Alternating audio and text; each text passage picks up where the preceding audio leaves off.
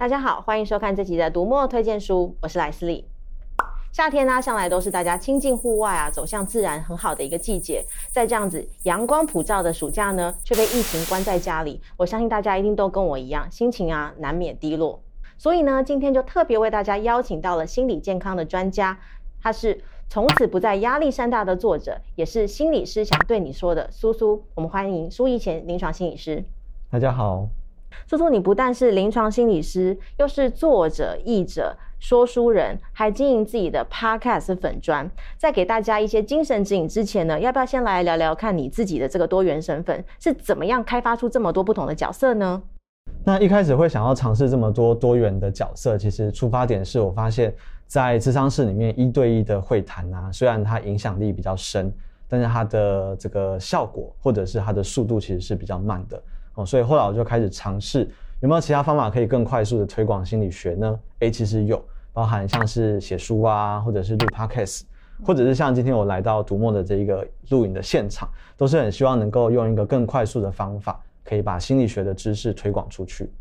那在经营这么多角色的同时啊，会不会感觉有些压力呢？嗯，我我自己是觉得还好啦。我觉得在这一个快速变迁的年代，那其实很多时候很多机会可以去争取。那我自己是想说，呃，能够尝试的我就试试看。那我觉得另外一个对我来说还蛮重要的心态是，我不会希望每一件事情做都做到一百分。我觉得保持一个做实验的心态来接受这些挑战，其实就还蛮有趣的。那如果大家未来有找到什么好看或好玩的，都很欢迎找我一起哦。那说说你会把自己定义为斜杠吗？你平常是怎么样做时间管理的呢？我觉得我的角色好像没有斜的很彻底。就是说，因为我现在在尝试的写作啊、演讲这些角色，其实大部分的基底都还是心理学。那关于时间管理的部分，我自己可能呃，因为我本身也在企业当讲师啦，所以很多时间管理的课程，发现嗯，其实讲来讲去，可能就是什么紧急不紧急、重要不重要这些东西哈。那为了要满足更多人对时间管理的需求，其实我对于这个主题涉猎比较多。那我发现大概有几个重点，今天可以来跟大家分享。我觉得第一个是，嗯，我们要对自己使用时间这件事情有一些知觉，我们心理学叫觉察，这样子。你要看一下你时间使用的状况。那不管今天你是看书啊、听演讲，你学到了一些好的工具或方法，那记得保持一个实验的心情啊，用用看。不管你实验了什么新的时间管理的方法或策略，都要记得检视一下它对你的效果，然后哪些地方有效。哪些地方没有效，我们才可以来继续做一个微调。嗯，哇，所以除了刚刚我讲的这些角色之外，你还有企业讲师这个角色，真是非常非常的厉害。那想必你一定也有一些时间管理的书单，要不要跟大家分享一下呢？好，那我在这边分享几本我觉得还蛮不错的时间管理，或者是可能讲斜杠这方面的书单。那第一本想要跟大家介绍的是《认真的你有好好休息吗》？大家听到要管理时间，想到的就是。想办法压榨自己的这个时间来做出最多事情，但我们在临床上发现，其实很多时候我们需要更有效的休息的策略哦，所以这本书能够教你怎么样有效的放松跟休息。那针对斜杠这件事情，我觉得很想推荐一本书，这本书叫《没定性是种优势》。其实我觉得在未来这个年代，很多时候愿意去尝试新东西，然后去做实验的人，其实会发展出另外一套职涯的策略。那我觉得这本书非常适合。有这样子的一个感觉的读者来阅读。那在时间管理上，当然我相信很多人的这个镜头就是拖延症。那很想分享一本我觉得非常实用的书，叫做《拖延心理学》。那其实我我非常多个案都说，哎，我有这本书哎，可是 他们都没有把这本书读完过。那我们发现，其实拖延是很多呃心理状态的一个集合。那这本书其实整理了还蛮多呃实用的工具。我觉得大家可以去翻阅之后挑选对你有帮助的来实验看看。这样听起来我不孤单，因为拖延心理学我也非常有感。买了之后呢，我就可以深刻感觉到自己在阅读这本书上面的拖延。好，如果你有这个镜头的话，很欢迎大家。我帮这本书做了一个说书，然后你大概一个小时就可以把这本书听完了，供大家做一个参考。接下来呢，就要切入一个我本人非常非常在意的一个主题了。节目一开始的时候呢，我们都有提到啊，三级警戒之后呢，我们都被迫蜗居在家。您觉得这个样子对身心最大的考验是什么呢？嗯，我们自己从可能个案身上看到的，我觉得其实最大的考验，当然不免俗的是经济上的一个压力哦。第二个，我们讲情绪这方面都会造成一些挑战跟威胁。那我觉得另外一个我们在呃跟个案讨论的时候会发现的一个压力，其实是跟人际有关。我们发现在，呃蜗居在家这段期间，我们大部分的互动对象都是家人，所以有时候其实那个争执会变得比较多。然后我们在呃这段期间也比较少有机会可以跟我们其他的人际网络有一些互动。我觉得这三个可能是在这段期间大家要稍微留意的一些压力。那当我们出现什么样的症状的时候呢？我们应该开始去关心自己的身心健康呢？嗯，我觉得大家可以从几几个面向来稍微了解。我觉得第一个最容易观察就是我们的睡觉的品质。哦，比方说你入睡的时间有没有比之前还要久？然后呢，中间会不会一直做梦啊，或者是太早醒过来？好，那第二个我觉得可以观察的是我们的 kimoji，就我们的心情啊，能不能够在遇到一些事情之后，慢慢的变得比较平静。这也是一个观察指标。那第三个建议大家多多观察的是你跟其他人相处的状况。好，比方说争执不断呢，还是其实呃偶尔小吵架，我觉得没有什么问题。好，那如果发现这种争执还是变得比较严重的话，很可能就是我们的心理有一些压力的一些讯号。那接下来要请大家关心的就是能不能够好好的照顾自己啦。我们讲就是包含就是规律的吃东西。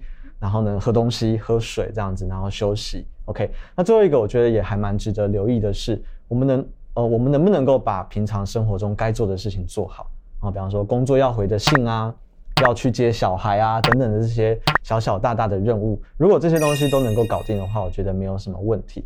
那我们稍微浓缩一下刚刚讲的五个重点哈，我觉得最重要的一个关键是，因为我们人类是需要适应，而且需要时间来做适应的生物。所以，如果你发现自己的状况在两到三个礼拜之内啊，能够慢慢的找到一个平衡，找到一个新的生活方式，我觉得就不太需要担心了。所以我刚刚听到一个重点了，是有没有办法呢，在慢慢的这个过程里面找到自己的平衡，还过得去的一种生活的方式。所以我看啊，最近很多人呢、都在自己的脸书上分享自己开始钻研厨艺呀，或者是去插花，或是运动，想必这些都是一些自我调调试的一些方法。嗯，我觉得这些方法其实都很有用啦。那我自己觉得，很多时候我们在心情不好的时候，我们很容易陷入胡思乱想的状况啊。而且呢，这个胡思乱想有一个特色，就是你怎么想都是那些东西。所以我自己呃，可能纾解压力的方法有一套，就是阅读。我发现不管是看小说，看一些我平常不会看的书，我可以在阅读的过程当中，跟书里面的这些知识来对话。那有一些新的东西跑到我的大脑里面。也许啊，我在看一些老事情的时候，我就可以找到一些新的观点。我觉得这是一个非常好的一个舒压的方法。我觉得跟人聊天也是一个可以交换脑脑袋里面很多想法的一个很好的方法。那有的时候啊，如果你发现可能现在是十一二点钟，你现在心情非常非常的不好，好想找一个人聊天的话，我们卫生福利部有一个安心专线哦，一九二五，都很欢迎大家来这个线上跟我们受过训练的志工稍微聊聊你的心事哦。这就让我想到啊，我之前阅读过一个报道，英国呢有把一些励志的书籍呢列入处方签。如果啊在这个防疫居家的时间呢，要为大家开立一个疗愈的书单，这个是有根据的吗？嗯，其实我们在临床上也会用类似这样的书目治疗来开一些书单给我们个案看。那今天很高兴有一些机会，我就来帮大家开一些疗愈小书单好了。那第一本书想要介绍的这个书名叫《练习不快乐》。嗯，好，那。我每次说完这个书名，都会看一下对方的表情，因为这本书的书名其实乍听之下是有点违背我们对于快乐的想象。因为我们每个人都要快乐啊，为什么这本书要叫我们练习不快乐呢？但我自己本身在写这本书的时候，我的想法是，我觉得不快乐是在所难免的，但很多时候是我们的罩门。如果呢，你能够及早的去了解不快乐的来龙去脉，而且找到一个跟不快乐和平共处的方法。我觉得我们就无敌了哈，所以这本书我的很多个案其实说看完之后，他反而就是变得更快乐。那第二本书是跟减压有关的书哈，因为我本身也有打坐冥想的习惯。那我在推荐相关书籍的时候，找到一本我觉得很赞的书，这本书叫《搜寻内心的关键字》哦。然后这本书的作者其实本身是一个在 Google 工作的工程师，他在科技业工作久了，发现他不快乐。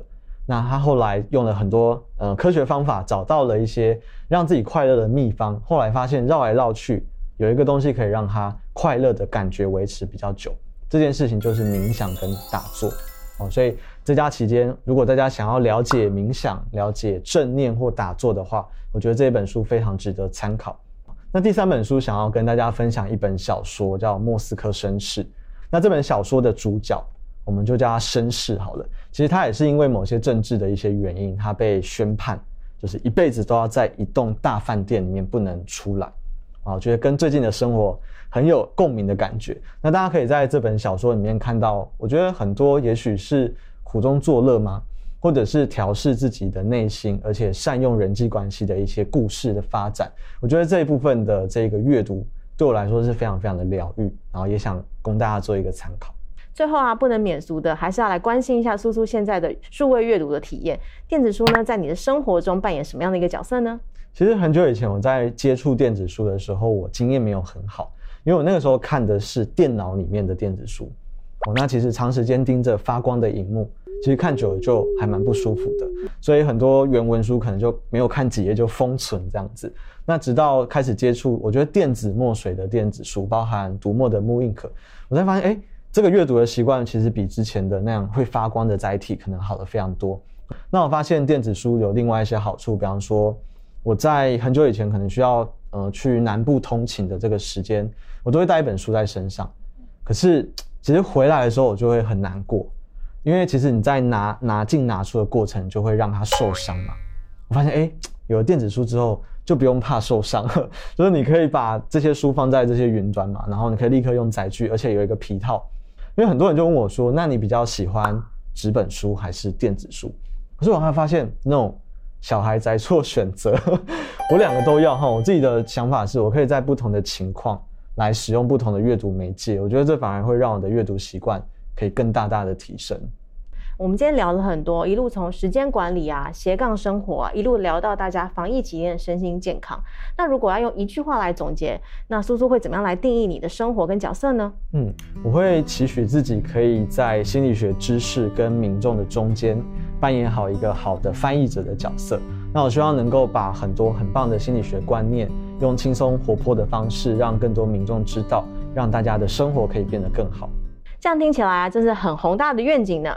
今天短短的时间，我相信大家一定听得不太过瘾，没关系，所有的书单跟苏苏的作品呢，都已经帮大家准备在这里喽。欢迎大家跟着苏苏一起，为了自己的身心健康跟生活品质，一起来努力吧。好，那也请大家关注苏奕贤，这样未来我有任何新书上市的时候，你就会第一时间收到通知喽。那除了买书、看书之外，也请大家记得按赞。分享跟订阅读墨的频道喽。那这集的读墨推荐书，我们下次再见，拜拜。拜拜。